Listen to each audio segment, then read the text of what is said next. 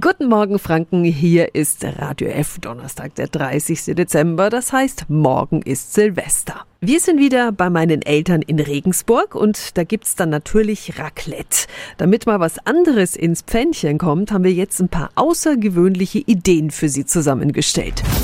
Radio F. Jetzt Tipps für ganz Franken. Hier ist unser Wiki Peter. Vielleicht nehmen Sie als erstes schon mal Nudeln statt Kartoffeln und dann Fisch statt Fleisch zum Brutzeln. Was ich unbedingt ausprobieren muss, ist ein Nacho-Raclette. Also Taco-Chips kaufen, dazu kleine Tomatenscheiben dann, Avocadostücke, ein, zwei Jalapenos in die Pfanne, vielleicht noch gebratenes Hackfleisch dazu und alles mit Cheddar bestreuen.